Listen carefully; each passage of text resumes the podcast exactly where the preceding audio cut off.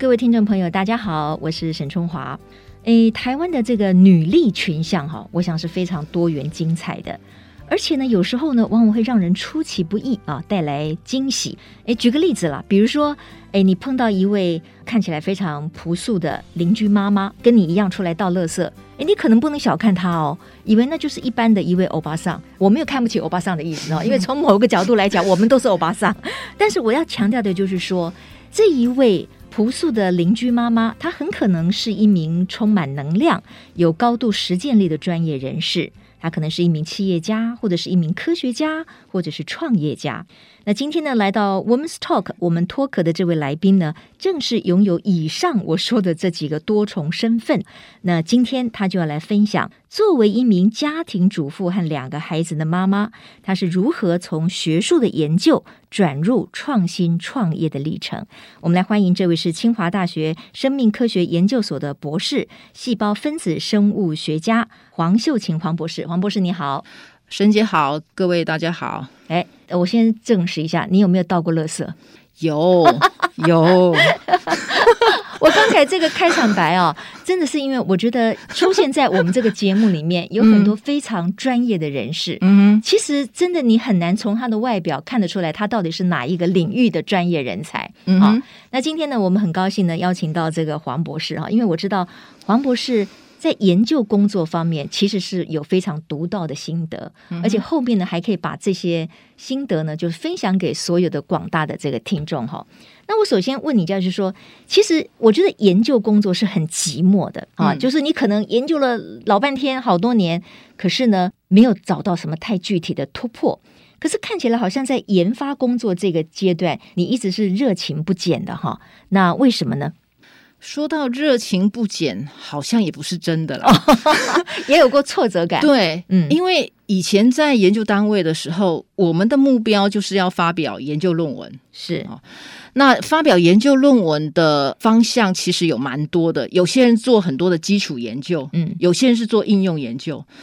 那个时候呢，我总会觉得说自己的资质不足，嗯。我就跟我的老板讲，我的指导教授讲说，嗯、我觉得我拿不了诺贝尔奖，嗯嗯嗯，啊，永远做不出好的研究，嗯嗯，所以我应该要朝应用研究去发展。对，因为我对很多事情都很好奇，嗯嗯嗯，也很希望就是说。我自己可以开发出一些特别的一些产品，然后运用在自己身上，自己可以验证，就自己做的东西马上就可以有人去验证它的功效如何。我觉得这对我来说会比较有吸引力。对对，好，因为很务实的嘛，你可以用得到，你可以印证它。对，呃，也许可以改善你的日常生活的某一种困扰。对，所以这个方向可能是你更喜欢的。是，所以我觉得这样子我可以立刻，因为我个性也急。嗯嗯，如果做基础研究一直埋头苦干，嗯，那个真的非常非常的寂寞，很痛苦。对对对，我常常在讲说，研究工作哈，十次做实验，你可能有九次是失败的。对，然后做完失败之后呢，你又不断的要回到办公室想办法去解决这些问题，找资料解决。嗯然后第二天呢，又充满希望，再去验证，就就说我找到的办法到底是不是可行的？对，做完之后呢，哇，又又失败，对，又失败了啊！所以永远一直在这种循环里面哦，挫折感很重。所以我就说啊，我真的是没有办法，嗯嗯，知识不够，不是那种天生非常聪明的人，所以做那个应用研究可能会比较适合一点啊。OK，应用研究啊，就是说研究的结果呢，我们可以来把它做实物上面的使用，然后也可以印证在我们的身上哈。对，那事实上就是说，我知道其实你有很长的一段时间，你是待在动物科技研究所吗？还是农业科技研究所？其实，台湾动物科技研究所的前身就是台湾养猪科学研究所。嗯哼，我记得好像是一九六几年的时候，联合国在台湾成立的一个单位。嗯，因为那时候台湾普遍经济不好嘛，对，缺乏猪肉，猪肉，嗯，嗯，所以呢，他就辅导农民要去养猪。设立了养猪科学研究所。本来这个养猪科学研究所好像当初要设立在菲律宾，后来是好像是李国鼎先生呢极力争取，嗯嗯嗯，把它设在台湾。台湾，嗯，所以那时候就在竹南台糖的一个基地上面设立了台湾养猪科学研究所。那时候呢，就致力于就说怎么样把猪养好。嗯嗯。后来发现猪奶里面呢有一个蛋白质叫乳铁蛋白。嗯。可以让猪吃了之后呢，免疫力提高，嗯，变得很健康。就可以少用那个添加抗生素的什么欧罗肥，有没有？那些饲料，我记得我小时候那个电视上常常说说吃欧罗肥 猪会长得很大。嗯，那时候的目的就是想要取代那个抗生素喂给小猪吃，那小猪就可以减少下痢，它的成长速度就会比较快。OK，所以原来你是在这个以猪为研究中心的这个研发单位，对，那它后来就变成了动物科技研究所。对，那你也待了很多年，是不是？待了很多年，我记得我进台湾养猪科学研究。研究所的时候是民国八十年十一月进去的，嗯、然后后来之后呢，就变成因为因应整个台湾的生技医学方面的起飞。所以我们把它改成台湾动物科技研究所，嗯，因为很多的医学研究都要用动物模式嘛，对，要用动物来验证我们的一些技术或者一些开发的一些药物到底可不可行嘛，都要动物，所以我们就把整个研究所改成台湾动物科技研究所。嗯、那这个算是一个什么单位呢？它算是一个财团法人单位，哦、财团法人，农委会底下的一个财团一个财团法人，所以它有点像办公务部门，是是不是？是啊，在里面。所研发的结果也可以寄转出来做一般的公司来这个生产产品，对不对？对啊哈，所以他的角色有点比较像是农业的工研院。嗯，OK，好，这样子，我想听众朋友大概就比较知道了。嗯，不过我觉得哈，当我在访问台湾近几年来的很多的女性的时候哈，嗯，我觉得创业在女性的身上近几年可以说是突飞猛进，嗯，就是说她们更勇于创业，对，或者是说创业的环境呢，哎，对于女性来说呢，也比以前更优良哈。嗯可是我就不知道说，这个黄博士怎么会想到说，从一个研究人员变成说你想去创业，在这个过程当中，是不是因为你们的研发团队发现了一个很棒的物质或者是什么？就像你刚才说的，那个叫什么乳乳铁蛋白，对，是因为这样子，你想要让它更能够被一般的这个人们消费者所使用，才想要出来创业吗？还是你是基于什么样的想法，会想要自己出来创业？因为创业的风险也很高。的确，像沈姐讲的，就是说我们在研究单位呢，所做的所有研究都要拿政府计划才能活得下去的。对，那问题是我们想要做的，不见得是政府的方向。嗯，所以你可能有时候做到一半，对不对？嗯。计划经费就没有了，哦，钱下不来，你们就没办法继续了。对，对，可是因为你身为这个研究人员，你从头到尾你在做这件事情的时候，你就觉得它很有潜力，真的很有 potential，可以做很多的产品，很多的应用，对，很多的应用，而且这个效果很明确的，我们都知道。然后卡在没有研究经费，就没有办法让它变成一个实质的产品，很可惜。再加上。研究单位它有一个限制，它没有办法自己做产品去卖嘛。嗯，但是现在有一种所所谓的技转，可是技转你要找一些企业合适的合作对象也不容易来技转这个技术，对不对？那不见得有适合的企业。嗯，没有人会比你更了解你所开发的东西嘛，嗯、你所研发的技术。嗯、所以到最后呢，你就觉得说，好吧。那只好自己来了，自己跳下来试试看能不能成功。对，对，那这样子看起来，我觉得黄博士，你会不会觉得你的个性上，就是我们说每一个人都有人格特质嘛？嗯嗯、我觉得你又做研究做这么多年，后来呢，你又希望能够把它有更多的应用，所以呢，你不惜可能承担风险，然后出来创业。所以你是一个很自信比较高，然后比较有毅力的人吗？不然的话，怎么会愿意去做一个这么好像风险很高的事情？我觉得我应该是算是喜欢有挑战性的工作，嗯，去做这些事情。然后毅力呢，的确是因为我觉得所有的研究人员呢，他都有一个特质，就是很有毅力。因为刚刚就讲嘛，你做研究通常十次里面有九次都是失败的，你必须不断的去尝试，不断的重复、重复、重复。嗯嗯嗯，所以这个是耐心加上毅力，嗯，就是你要不怕失败。嗯嗯，那我们还有个很大的特质就是专注，嗯，就是你一旦决定你要往这里走，对不对？嗯，你就会非常专注，你根本不会去考虑别人的反对声浪或怎么样，嗯，所以你就是很孤注一掷。嗯嗯嗯，对，OK。刚才你提到说，作为研究人员，其实要很有毅力哈。那做妈妈应该也是如此吧？就说你可能要不断的很有耐心的去教导小孩啊，等等的之类的啊。哈，其实我觉得哦，不太需要说耳提面命，其实身教最重要。嗯，我记得高中的时候，我女儿有一天回来，她跟我讲说：“妈妈，老师哦问了全班的学生，就说早上在家里吃妈妈做的早餐的人举手。哦，他说全班只有两个人，只有两个人可以吃到妈妈做的。对，只有两个人举手，我女儿就是其中一个啊。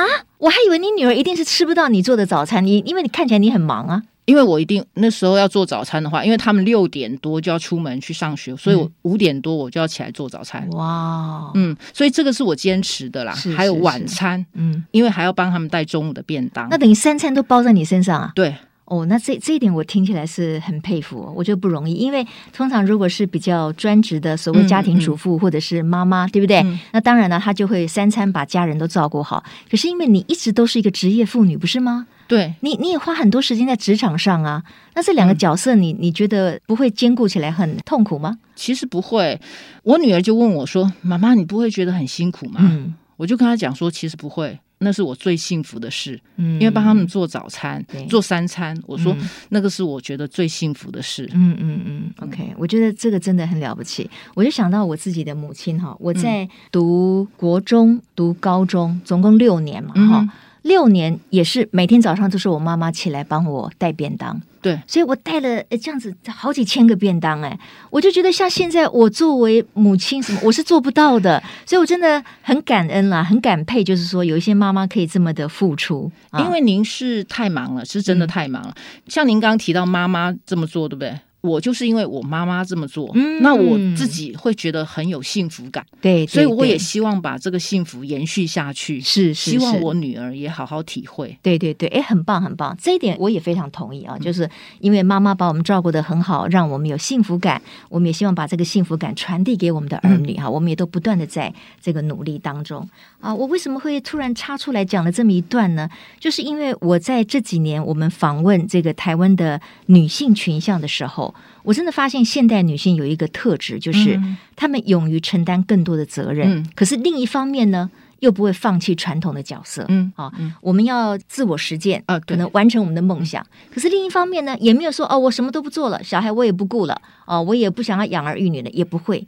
啊，这这样当然自己肩上的压力就比较大了哈。那这个其实我觉得这是台湾女性哈一个非常重要的一个特质。那我如果再回到呃黄博士的创业之路哈。有一点我也觉得很特别，据说你要这个创业的时候，哈，你看了超过一百本以上的募资计划书啊，这是真的吗？最主要是因为我在台湾动物科技研究所的期间呢，我们所里的想法是其实还蛮先进的，嗯，因为那时候政府拿政府计划，他也是鼓励可以出去创立衍生公司嘛，嗯嗯嗯。那所里面呢，也是希望就说有一些创投基金可以支持所里出去的衍生公司，所里的研究人员出去创业，嗯、对不对？跟外面的创投呢合募了一些资金，创投资金。那资金的部分呢，需要有人管理嘛，尤其是去评估技术的部分。嗯，所以那时候的所长呢，就要我去负责这一块，就是。评估外面的这些公司技术值不值得我们投资，所以我就是负责创投的这个部分，尤其是技术评估的部分。所以就跟外面的创投公司呢，去在台湾、全台湾的一些生技公司，嗯，还有国外的一些生技公司，我们也都去看嘛，去评估。其实做这个工作也给我很大的一个启发啦，因为新创公司嘛，也都是一些技术人员、研究人员出来创业的，对，你也会受到影响，也会受到一些鼓励，对，嗯嗯，所以也会很感叹啦，就是说台湾呢，其实有非常非常多很好的研究人员，他们很想要把他的技术变成产品，可是常常因为找不到资金，嗯，没有一些企业家可以支持。后来呢，通常都很难生存的下去。我们看到这么多的公司也，也也都觉得这些研究人员真的也是很辛苦，心里也一直都会觉得说，如果说以后我有能力，对不对？嗯、我真的要好好帮助这些新创的公司去走完他们想要走的一些路。OK，、嗯、好，那这样子在这个过程当中，你自己在募资或者是得到一些企业的呃支持上面是顺利的呢，嗯、还是有挫折的？应该说是还一路走来还是蛮顺利的啦。嗯，我觉得老天爷呢，一直都是从小到大都是蛮眷顾我这个人啦。嗯嗯嗯，所以我一直都非常非常感恩。就一路走来，其实没有碰到太多的挫折。嗯嗯嗯，嗯，所以就会想说，我们接受了这么多身边贵人的帮助，其实我们有能力的时候呢，也要多回馈。嗯，是。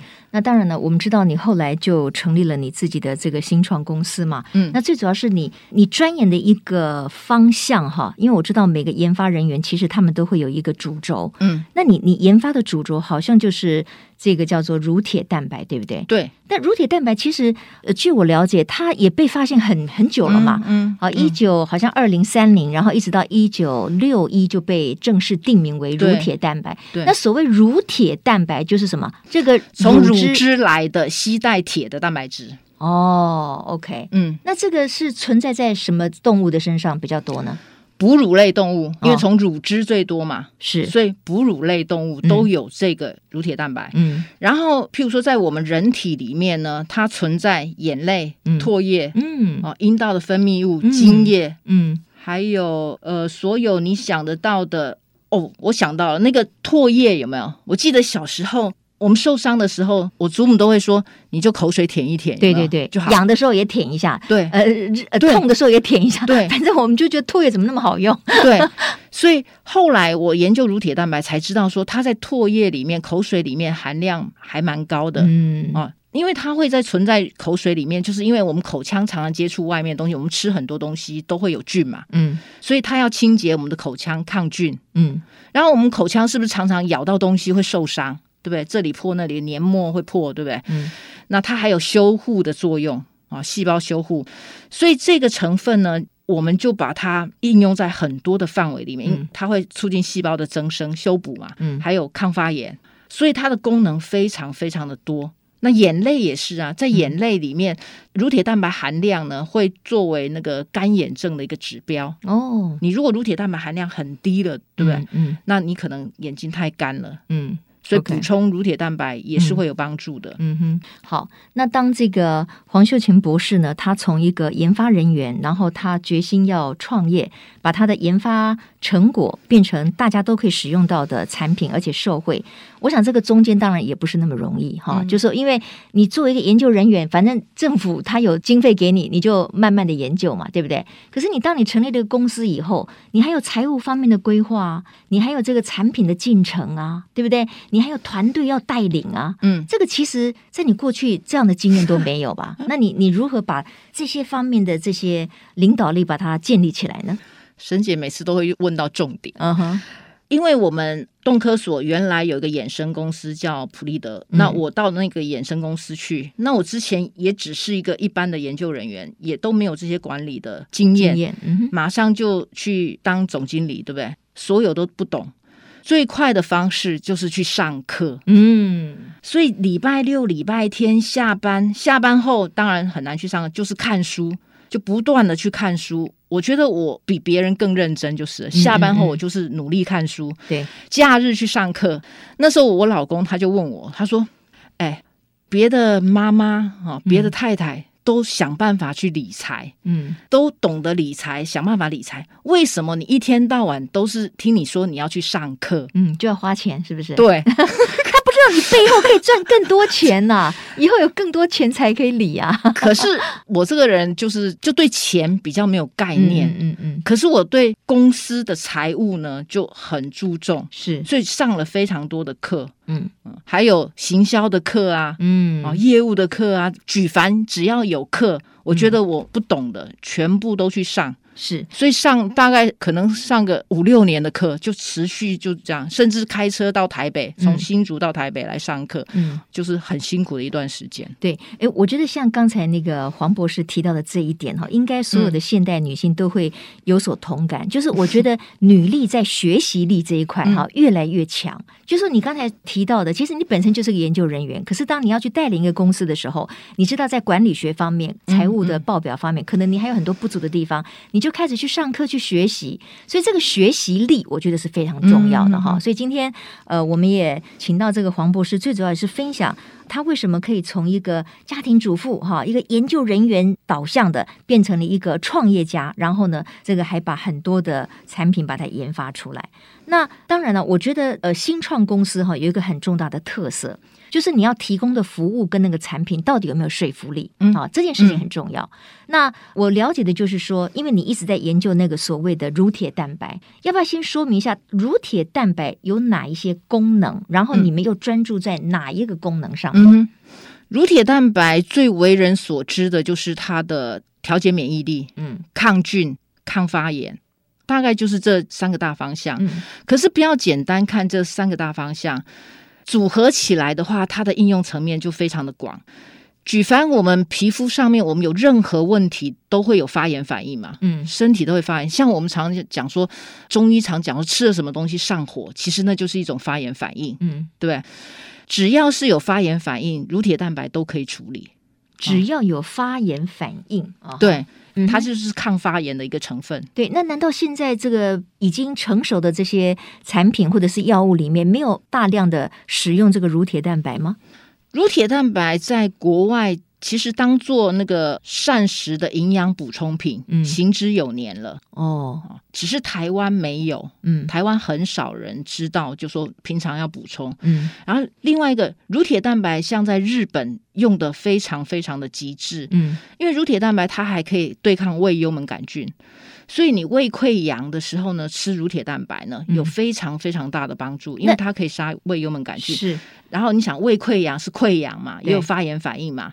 然后也有伤口嘛，所以你想想看，乳铁蛋白是不是全方位的？嗯、因为刚刚讲说它可以抗发炎，对不对？嗯、还有杀菌，然后还有促进伤口愈合嘛，就是细胞增生。那那那个是什么？它是当做一个药剂，还是一个营养补充品？还是营养补充品？它就是一个 capsule 哦，一个 capsule，一个胶囊的东西。对对对，它会做成 capsule，然后你就吞下去就好了。哦，OK。好，嗯、那但是我知道这跟你们的研发方向好像又不一样哦，不一样。你，你们是着重在哪一个方向？不一样，因为这个领域应用领域非常多嘛，那我们总是要切一块，嗯、所以在无意间啦发现，因为我们当初也是拿乳铁蛋白做伤口愈合，那我在做实验的过程里面呢，因为我们动物科技研究所嘛，一定是拿动物做实验嘛，嗯、对不对？那我我就在小鼠的背上制造伤口，嗯，你先把它毛除掉嘛。让它制造伤口，然后一个是有涂乳铁蛋白，一个是没有涂嘛。那没有涂的话，你会发现那个那个伤口都不会好。可是有涂的，有涂乳铁蛋白的伤口很快就愈合了。嗯啊，伤口很快愈合。那我跟所长报告的时候呢，那他可能刚开始没有注意听。嗯，他看到最后一张投影片，那个涂了乳铁蛋白，伤口愈合了，毛就长出来了嘛。嗯，他就说：“秀琴啊，那个是长毛哦。”嗯。我就说，报告所长，我是做伤口愈合的实验，我不是做长毛呢。对，伤口愈合了，对不对？嗯，毛自然就长出来了嘛。哦，你还没有细想这件事情。对哦，对我们来说，这不是理所当然嘛？一般来说都是理所当然。后来我回家的时候就想，也许所长讲的是对的，嗯，搞不好他真的可以促进长毛，长毛。那我就在脑子里设计了实验，对不对？嗯。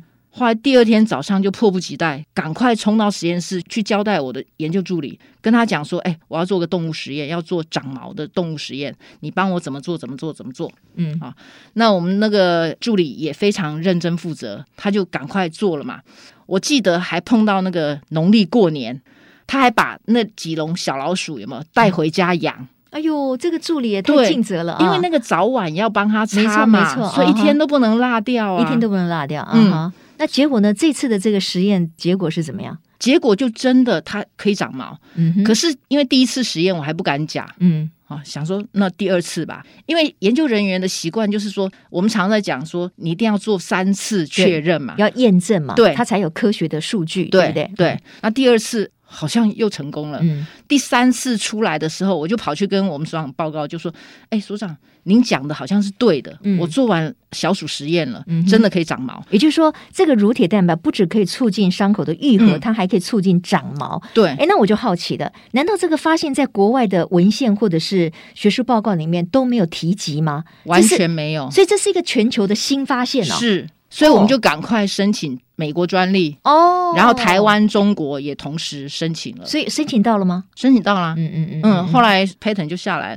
然后我们所长听到我说可以长毛，对不对？他就说：“哎、欸，你赶快配个样品，我让我朋友试。我身边的朋友很多都秃头哦，因为他也六十几岁。从从老鼠的身上要变成到人体实验了，因为乳铁蛋白它这个蛋白质在。” FDA 美国的 FDA 认定它就是安全等级，安全等级，它不需要非常严格的什么是临床实验第几期那种的，你就不是它就可以直接吃的嘛？因为小朋友的小 baby 婴儿的那个奶粉里面就可以补充乳铁蛋白嘛，所以它是安全的。嗯、所以我们马上配了样品给人家用，是没有安全的疑虑嘛？嗯嗯，嗯，呃，这就是它很大的优点。嗯哼，那结果呢？放在人体身上呢？发生了什么结果？结果呢？我就配了样品，两个礼拜后呢，我们双就跟我讲说，你那个东西好像真的有效哎！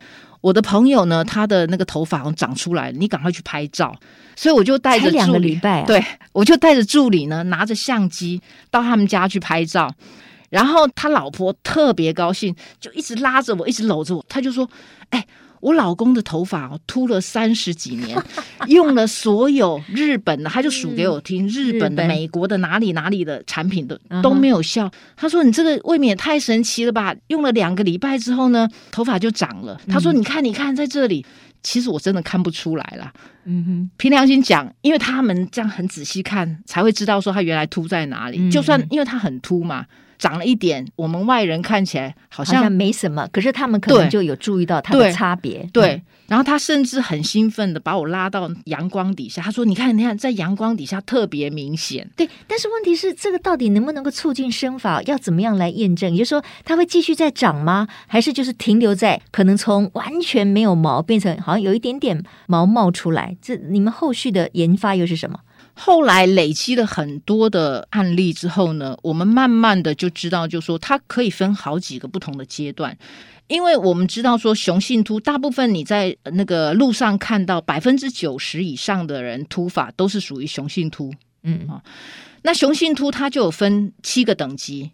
第一个等级呢，你可能是前额有没有？前额的两侧开始往上凸，嗯、就是发线后退，对，啊、那个形成一个 M 字形。嗯，有人讲 M 型凸，M 型或者 M line，嗯、啊，那是第一期。那随着年纪越来越大，越老化，对不对？那前额不是会越往后凸吗？对呀、啊，甚至有些人会在头顶伴随地中海型秃发，嗯、就头顶一个圆圆的圈，有没有？嗯、那个凸那里，那大概就是第三级。所以如果说你是在第三级之前使用生发的一些养发产品，嗯，那你的效果就会比较好。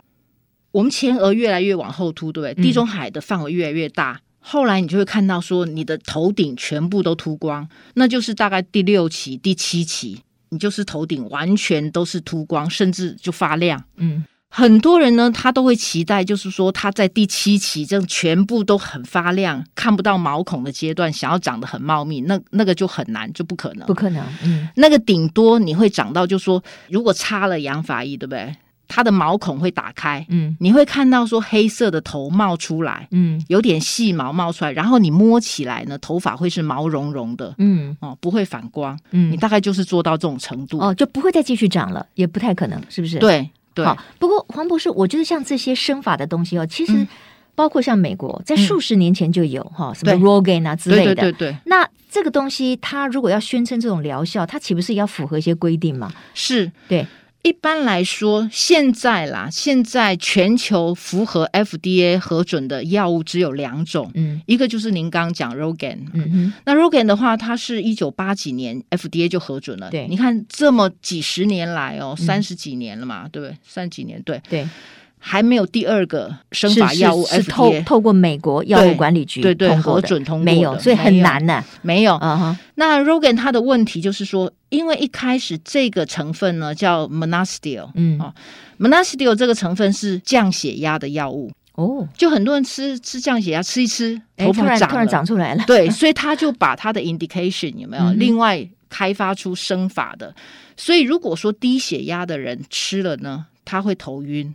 嗯啊，还有怀孕妇女也不适合吃嘛，嗯、因为它会让你血压降低。对，然后另外这个成分呢，它必须溶在一些有机溶剂里面，所以它比较容易会造成头皮的刺激性跟敏感。啊，所以很多人会过敏。嗯嗯嗯。那你停用的时候呢，你原来新长出来的头发又会掉光。哦、嗯、，OK，所以要一直用就对了。对，嗯嗯嗯。然后另外一个药物呢，叫做那个呃 finasteride，它是抑制那个五阿尔法 reductase，就是我们讲射护腺肥大的药物。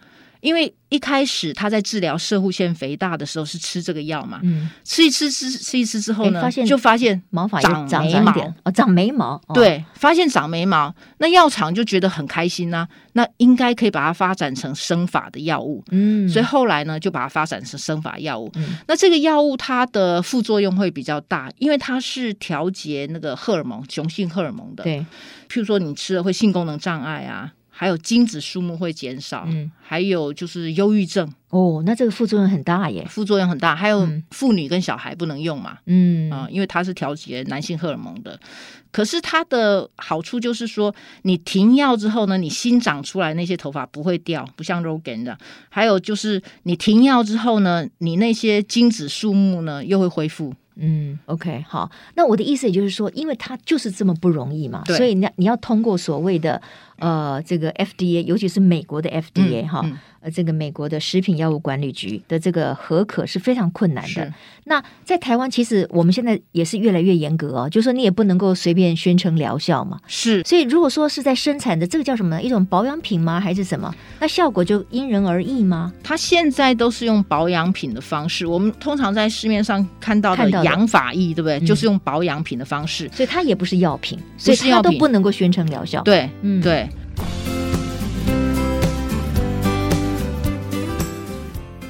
那当然了，我知道呢，可能在你们研发的这个产品当中呢，有一项大家也会很好奇，就是抗白发。嗯、对，因为这个白头发几乎是每个人都会遇到的哈。比如说我自己，我我也是会长白头发。嗯、那当然呢，大部分人就会采用染发的这种方式嘛。对。那染发因为它是 chemical，它是化学成分，嗯、所以确实就是我们用着用着，心里面当然也会有一些疑虑。那你说的这个乳铁蛋白，它也有抗这个白头发的功效啊？嗯，最主要是因为说，还是回到它的促进细胞增生的原理来看好了。要能够长黑发，必须是毛囊里面的几个细胞都要长得好。哦，毛囊里面有一个主要在毛囊最底部核心的地方有个毛乳头细胞。哦，毛乳头的地方呢，就是我们血液流经的地方。那血液流到那边会供给一些养分跟氧气。那毛乳头这个细胞长得好的话，它会分泌一些生长因子。让旁边的角质细胞跟黑色素细胞长得好，角质细胞就是长我们头发发干的细胞。嗯嗯嗯。那长我们的头发，如果说毛乳头细胞长得好的话，我们的毛囊底部就会变大，所以你长出来头发比较粗。如果说我们的那个角质细胞长头发的是角质细胞长得快的话，长得好的话，我们头发就会长得比较长，比较快。嗯。啊，长发速度会比较快。那另外有一个是提供我们头发黑色的黑色素细胞，它是专门分泌黑色素的，它也要长得好。所以这三个细胞长得好的时候呢，你才会长一根黑发。嗯，只要有一个细胞长不好，你黑发可能长不出来。嗯嗯嗯嗯嗯。所以真的那个毛囊里面就合作的很精巧。嗯。所有这些成分都要长得好。那乳铁蛋白它的好处就在于说，它可以让角质细胞增生，就头发长得比较快。嗯，那黑色素细胞呢，它也可以让黑色素细胞增生。所以你可以维持一定数量的黑色素细胞，嗯，也可以让黑色素细胞分泌更多的黑色素，嗯，因为人年纪大的时候呢，最主要长白发是因为毛囊里面的黑色素细胞数量不够了，嗯嗯，或者是没了，对，所以它没有办法分泌黑色素，嗯，所以你就会长白发，是。不过，当然，我觉得在这些就坊间大家可以看到的这个产品里面，哈、嗯，我觉得像有很多呃妇女朋友，当然也包括男士了，哈，就是大家染发的时候，还是会比较诉诸于染头发，就是在对抗白头发，因为那好像最直接有效嘛。那其他的产品好像也不能直接宣称说它有白头发变黑的功能，可以吗？如果它不是药品，也没有经过这个相关的呃单位的核可的话。嗯他现在没有办法直接诉求，就说你是抗白发，或者是白发变黑发，嗯、还是不行。嗯，他只能说养护你的头皮，嗯啊，养护你的头发之类的，比较广泛的用语。是是是，嗯、就是说，呃，你们这么多年的研发下来，那一般的反应如何呢？你如何能够印证，就是说，哎，这个产品确实能够达到你们当时研究的一个目标呢？我们现在做法呢，分为几个部分啦。一个部分就是在很多的场合里面，我们要让消费者知道，就是教育消费者，就说乳铁蛋白这个东西是什么样的成分，嗯，它实际上它作用的原理是什么。其实，因为我们接触的大部分都是知识型的消费者，嗯，要让他了解，让他们自动的去了解，就说。这个成分跟别的成分有什么不一样？跟染发的区隔在哪里？那你就会去选择嘛。你要的是什么产品？那染发其实还是不能被取代的，因为你头发已经白到某一个程度了，嗯、你要出去见人，你势必要染发嘛。嗯、哼哼可是如果说搭配抗白发的这一类产品使用的话，它会让你那个头发变白的速度延缓嘛？哦，延缓嘛。嗯嗯然后提升你黑色素分泌的量嘛。嗯嗯嗯所以你。染发的频率呢就可以减少。嗯嗯嗯，是。通常我们都说三千烦恼丝哈，嗯、因为确实哈，因为这个我我觉得头发对于每一个人的形象啊、外貌其实非常重要哎。嗯嗯嗯、如果头发不够健康，或者是它容易掉发，或者是它变白了，嗯、其实都会带给我们一定生活上的一些困扰哈。那我常常会发现说，有些人，比如说有一些产品，它号称是完全天然的，好像日本有一些产品呐、啊，呃，什么藻类啊，还是什么昆布啊什么的。嗯我我就觉得说那种东西，一般消费者要怎么样来看待这个呢？嗯、好像效果不佳，嗯、而且掉色非常快。其实它不是纯天然的，你如果仔细看，对不对？它虽然、哦、它也不是纯天然，不是不是，因为头发要有颜色上去，它一定是染剂。譬如说，我们越洗越黑的那种洗发精，哦、对不对？哦，那其实一定有化学成分，有有有，里面都是有染剂的，嗯、有染料，只是在宣称。因为太多朋友拿给我看什么植物染，有没有？对，对那那其实它只是有一些植萃。那它的染法的原理还是需要一些染剂，所以它不是完全植物，不行不行，没有办法，可能它就染不上去，没有那个色啊。对，除非像那个我们讲纯天然指甲花嘛，对不对？那那它的颜色就限制嘛，然后它只是涂布在你的色素，涂布在你的头发上，你洗一次你你也就洗掉了。对，所以那个技术上面真的是做不到的。嗯嗯，OK。那像黄博士，我看您现在头发是很不错，蛮健康的，就是嗯也蛮黑的。你这个有染吗？我。没有染，可是我很认真在用我开发的产品，就是了。哦，那你觉得那个那个效果是什么？呃，我记得我们产品上市之后的，我很认真在用啦，因为我最主要是想体验看看自己开发出来产品，对不对？长期使用下来，到底会不会有一些不舒服的感觉或怎么样？嗯、有没有后遗症？对对，那我就很认真的在用。那用了四个月的时候呢，就真的有朋友就来跟我讲说：“哎，黄博士，你的头发变黑亮了，嗯，啊，不只是黑你自己没办法发现吗？你自己感觉不大是不是？”就像沈姐讲的，我每天都很忙，对，我要照顾小孩，还要每一个人如果每天照镜子，其实那个不同比较看不出来。然后我不是那种会一直照镜子的人，对不对？我洗完澡我就赶快出来弄弄弄，还有还有别的事情要做，对对对，我相信，嗯，所以。然后我们测试产品的目的也不是真的要看它到底效果有多黑，因为我完全相信，就是说如果有效果，别人会来告诉你。嗯、那我自己专注体验的是说，它到底会不会有什么不良反应？嗯嗯嗯，这才是我要关注的。是，嗯呃，我觉得呢，事实上，当然了，所有的研发人员都不断的朝更高的理想迈进。嗯、比如说，这个东西它可能就是对人体无害，这可能要第一个重点。对对对对。再来呢，再讲求它的效果，对，对不对？对，然后讲究它长期的这个呃使用的这个数据呈现什么样的一种呃面相啊，提供给大家作为参考。那、嗯、大概没有一样东西是那么完美的，就是说它呃都是纯粹天然，然后呢效果又比之于化学。品还要更好啊，尤其是像头发的这些东西，就非常困难。嗯，但是呢，我们可能了解更多的成分，了解更多的商品的可能性，这个倒是可以帮助我们做一个好的选择嘛，对不对？是。那我倒是请教一下这个黄博士，因为你这么多年来哈，呃，你在开发这个产品上面，你就是以这个乳铁蛋白为主。那你你非常的推荐乳铁蛋白，因为这个蛋白本身它有很多不同的这个功效。那我们怎么样，就是说让自己在一个非常健康的情况之下，能够拥有一个更健康的头皮，有没有在生活上我们可以采用一些些什么样的生活习惯，可以让我们其实可以拥有更健康的头皮，我们就会有更健康的秀发嘛？是不是这样子？嗯，嗯，对。我常常都在提醒大家啦，就是说不要过度清洁这件事情，很多人可能会忽略了。哦哦，像有些人天天洗头发，你的意思是这样吗？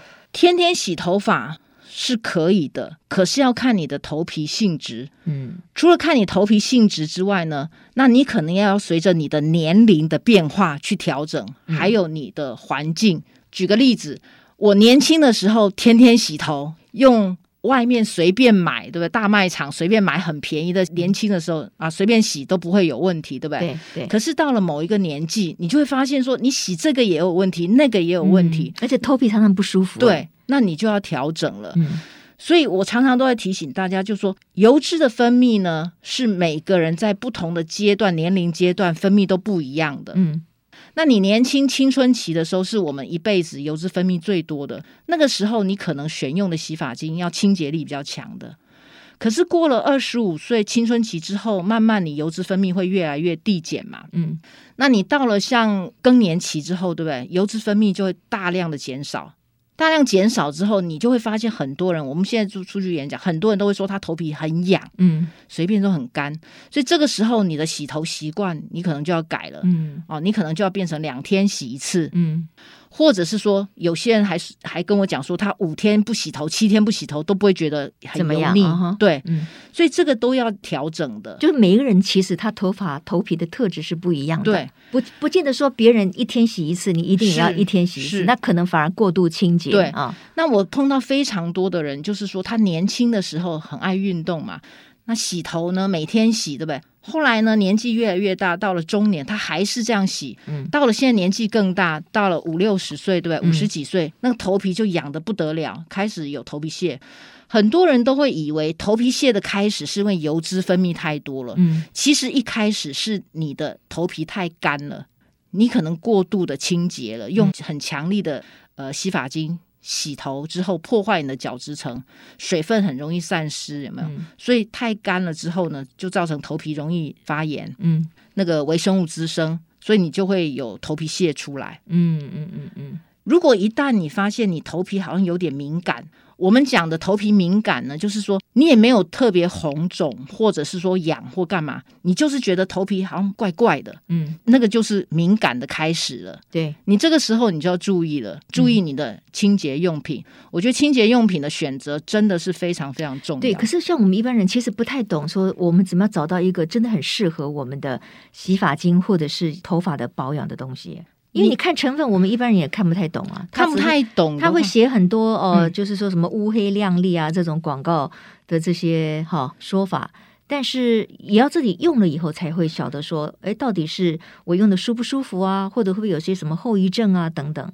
我觉得现在慢慢比较多的品牌有没有诉求比较比较优质或亲和的啊？嗯呃，你只要看市面上有有那种什么氨基酸类的界面活性剂的洗发精，它氨基酸洗发精有没有？通常那个是比较温和的，因为它界面活性剂含有氨基酸嘛，嗯，它比较不会伤害你的那个头皮，嗯嗯。所以如果说你的头皮是属于比较干的，嗯啊敏感的，你可以选择这一类的。嗯，那如果说你是头皮比较油的，有没有？嗯，那你可以选择那种界面活性剂清洁力比较强的去油的那个还 OK。OK，那也有很多人问说，那你要不要平常要不要去角质？尤其是年轻人有没有、嗯、去角质？我我会强调，就是说，如果你是适当的清洁头皮，其实不需要特别的去角质，嗯嗯，因为你如果习惯做了去角质的动作。不知不觉，你可能就伤害你的头皮了。嗯，因为角质它本来就会自我代谢，哦，不需要你特别去啊。你特别去，你有可能去到你正常的细胞。嗯嗯嗯嗯，OK 哈。所以这个顶上功夫真的学问还是很大哈。是。那我觉得，如果说我们可以保持一个清爽的一颗头，我觉得很重要哎。嗯。像有的时候我洗完头出来哈，比如说我去这个美发院给给别人这个洗头，我就发现为什么我一走出来，我就是我的头皮就不舒服了。后来结果你我发现是一个。什么原因呢？很好玩，我发现是因为那位老板娘或者是那个设计师，他洗头的时候太用力了，那我的头皮可能不需要它那么用力，结果它一洗出来之后，我觉得我的头皮变得更过敏了，嗯、就是它可能受到一点小伤害了。对，对用抓的。哎，所以有很多的可能性啊，哈。我们如果要让自己有一个清爽的这个头发啦、头皮啊，其实还是要多多注意。那在饮食方面呢，你有什么建议吗？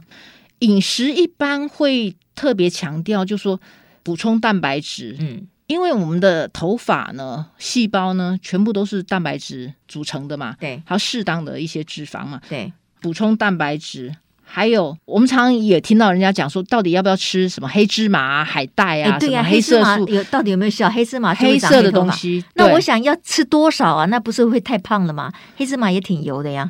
其实黑芝麻呢，它除了它本身还有黑色素之外，还有维他命 E 嘛，嗯、对不对？还有一些抗氧化的功能嘛，所以是好东西。这些对这些举凡你讲抗氧化，其实跟抗老化是是相关的。对，不管它对我们全身其他细胞，会对对头发其实都有帮助的。嗯嗯嗯，嗯，因为自由基，像我们讲自由基 H2O2，对不对？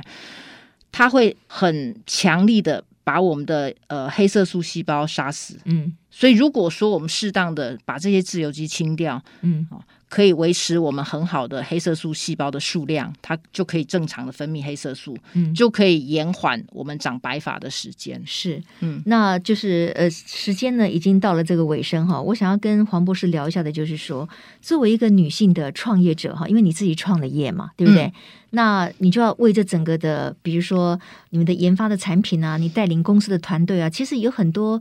不同层面的这种事情会发生。嗯，那到目前为止，你在创业的过程当中，你遇到的最大的困难有吗？那是什么？我觉得所有的事情呢，所有的困难其实都不是困难啦。嗯，它就是一个必经的过程。因为创业本来就是所有人都会面临的，所以那个我我不认为那个都是什么特别的困难。嗯嗯，OK，所以我就说你是一个思考非常正向的、很有活力、很有自信的女性。我觉得这也是我访问的很多的女力的群像当中。呃，很共通的一个特质，就是通常都是比较正面思考。那遇到困难，因为不可能凡事都顺风顺水嘛，嗯、你总是会有一些挫折的。那遇到了，就是面对它哈、嗯。那可是作为一个研发产品的一个所谓新创公司，我觉得它的挑战在于说，你如何能够说服更多的使用者。啊，你的产品可以越来越有竞争力，然后对他们是越来越好的。所以这个研究的部分、研发的部分也很重要啊。嗯，你不可能说你现在就变成说停滞了，或者是说就生产同样的产品。嗯。所以在你们的这个团队里面，如何去让研究这件工作可以做得更好？嗯。所以我们现在呢，就是会有布局不同层次的产品。嗯，譬如说我们现在的产品都是用化妆品等级，就是保养品在销售嘛。那接下来呢，我们可能要发展一些医疗器材，嗯，医疗用的辅助伤口愈合，还有什么口腔修复、黏膜修复。因为现在非常多人口腔就是照射什么放射线治疗啊之类很多哈，嗯，那唾液腺分泌不足。口腔都会有一些黏膜受损。那我刚刚讲说，乳铁蛋白本来就在口水里面就很多。嗯、那我们希望说，它可以可以刺激我们的那个受损的唾液腺，可以让它对重新恢复正常，重新分泌唾液。嗯，所以你还是会聚焦在乳铁蛋白里面。对，因为刚刚讲乳铁蛋白，它的功能非常非常的多，甚至要把它强化出来，分别出来。对，甚至现在都说。譬如说阿兹海默症，对不对？补充乳铁蛋白可以提升他的认知能力。嗯嗯嗯啊，甚至什么近视也可以用。嗯、对，所以我刚才那个重点的问题就是说，嗯、那如何去强化这个研究的发现？好像你们不是在竹科会有一个新的研究室吗？对，对，所以我们有不同产品的布局，对，还有另外我们还做新药的开发，所以这样子在不同的层次上面呢，我们就是尽量建立我们的一些专业。嗯，专业还有高度跟能见度。如果我们可以把新药做出来，那就可以打进国际嘛。嗯，嗯，那可以跟国际的大药厂合作。因为我们做的这些，我以前在出来动科所到业界的时候，我就一直在讲，我们不做 me too 的东西。嗯，一定是所有的东西都是我们自己从零开始，嗯哼啊，外面的研究绝对没有的，还没有的。所以 me too 就说别人可能已经有了，对不对？嗯，对。那你做的可能是类似相同的东西，对，是这意思吗？对。那我们绝对不做。譬如说，我们刚刚讲说，乳铁蛋白应用在生法、黑法，嗯，这个领域就是世界上是我们独特的嘛，提出来的嘛，我们有自己的专利，有自己的研究报告，嗯嗯嗯，嗯，举凡这一类，我们是要走出自己独特的自己的路，嗯嗯 OK，好，那最后一个问题就是说，那您的下一个目标是什么？在创业的这条路上，其实就是一直很希望，因为我们刚刚讲说黑法的这个生态，对不对？嗯、我们现在用保养品的方式在销售，我们进入那个竹北的生意园区，就是希望是开发新药。嗯、以后呢，希望我们真的可以顺利的拿到。黑法的新药就是抗白法新药，嗯，进入、哦、那就很不一样的层次喽。对，因为因为你要领到药证，对，据我了解是非常困难的、哦，是，所以你们要提出更多的实验上面的真实的数据，对，对不对？你才有办法去经过一关又一关的审核嘛。是，但是这个是你们的目标，对，也需要很多的资源啦，嗯嗯，对，很多资源。所以如果一旦做出来呢，那因为全球没有一个抗白法药物嘛，嗯，那我们希望我们是第一个，所以这是我们对我们的期许啦。嗯嗯，嗯，OK，好，那这个看起来你是应该是非常忙碌的，那你现在还需要料理家人的三餐吗？因为现在小孩都大学了嘛，了对，大学了，所以都在外面住校了。嗯，OK，轻松很多，轻松，好歹不用早上五点起来这个做便当了。对，对，对，对，OK，好，今天我们非常谢谢呃清华大学生命科学研究所的博士，也是激活力学创研所的总经理啊黄秀琴博士呢，来跟我们分享他这一路上从研发一直到创业的心路历程啊，也希望给各位听众朋友对于这个。呃，三千烦恼丝这件事情上面呢，有更多的参考的这个讯息。谢谢黄博士，谢谢，谢谢，也谢谢大家今天的收听。我们下周同一时间空中再会，拜拜。